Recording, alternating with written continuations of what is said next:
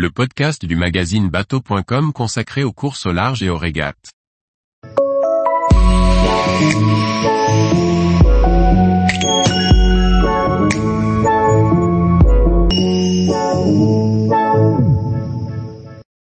Voilier 60, Open, c'est quoi un IMOCA?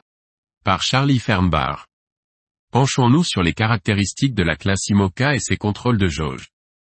Cette classe extrême regroupe des voiliers qui affrontent en course les pires conditions de mer. Pour uniformiser la flotte et prévenir les accidents, les IMOCA répondent à une jauge complexe et subissent de nombreux contrôles. Comme nous l'avons vu dans l'article sur les jauges, elles servent à réunir sur une même épreuve des bateaux comparables. Certaines sont très restrictives, d'autres, plus ouvertes aux évolutions. La jauge IMOCA, celle des voiliers du Vendée Globe, est une rules box.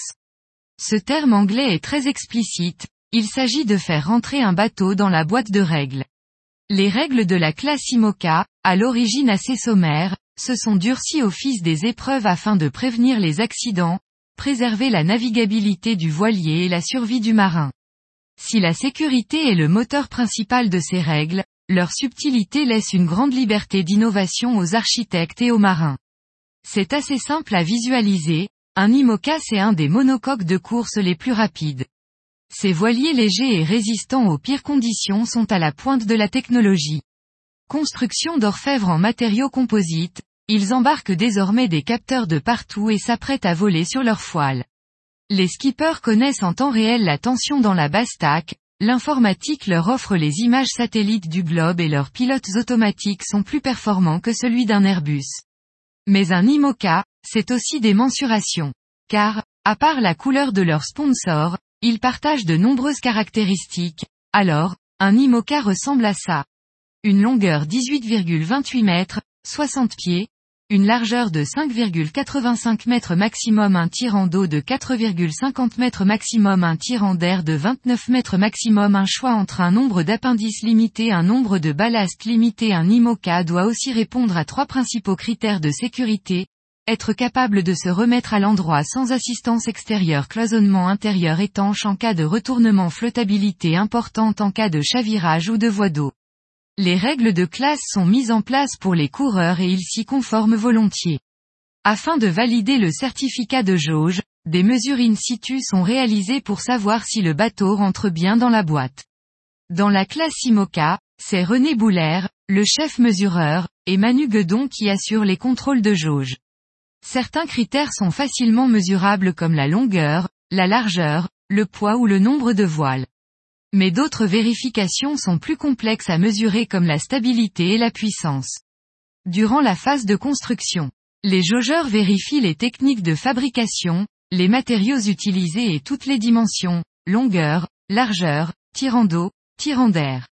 À la sortie de chantier, les jaugeurs vont peser le bateau, les foiles, le mât, mais aussi confirmer que la quille est conforme au cahier des charges. Ces mesures seront très importantes pour les futurs tests de stabilité. Une fois à l'eau, le voilier subira le fameux test à 90 degrés, vidéo, qui consiste littéralement à le coucher sur l'eau. Ceci permettra de connaître son moment de redressement, la force de redressement, et la position du centre de gravité. Les IMOCA 9 sont soumis à ce test, mais aussi après d'importantes modifications comme un changement de mât, de quille, d'appendice. Pour assurer la sécurité des marins et l'équité en course, la classe IMOCA fait respecter des critères de stabilité et de puissance. Des contrôles stricts encadrent ces facteurs déterminants afin qu'ils ne soient pas dépassés par un team. Un 60 trop puissant pourrait être dangereux ou déclasser toute une génération. Un bateau trop stable aurait un avantage net sur la flotte. A contrario pas assez stable, il serait inquiétant pour le grand large. Pour les nouveaux IMOCA, le RM, moment de redressement, du bateau doit être inférieur ou égal à 25,5 tonnes, mètre à 25 degrés de gîte, indique par exemple René Boulaire. Pour chaque voilier, les calculs sont effectués au minimum une fois par an, grâce à des simulations numériques très poussées. Avec des mesures physiques aussi précises que possible, voilà tout l'enjeu du travail des jaugeurs, les puissants calculateurs disposent des bonnes données pour contrôler tous les critères de stabilité. D'autres tests permettent de vérifier que le bateau ne chavire pas avant 110 degrés de gîte, et qu'en cas de retournement complet il puisse se remettre à l'endroit de manière autonome, à l'aide de la quille basculante. La jauge est un outil de conception pour les teams.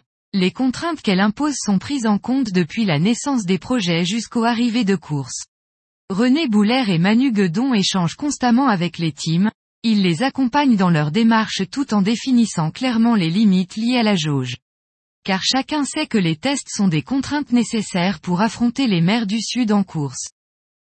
Tous les jours, retrouvez l'actualité nautique sur le site bateau.com. Et n'oubliez pas de laisser 5 étoiles sur votre logiciel de podcast.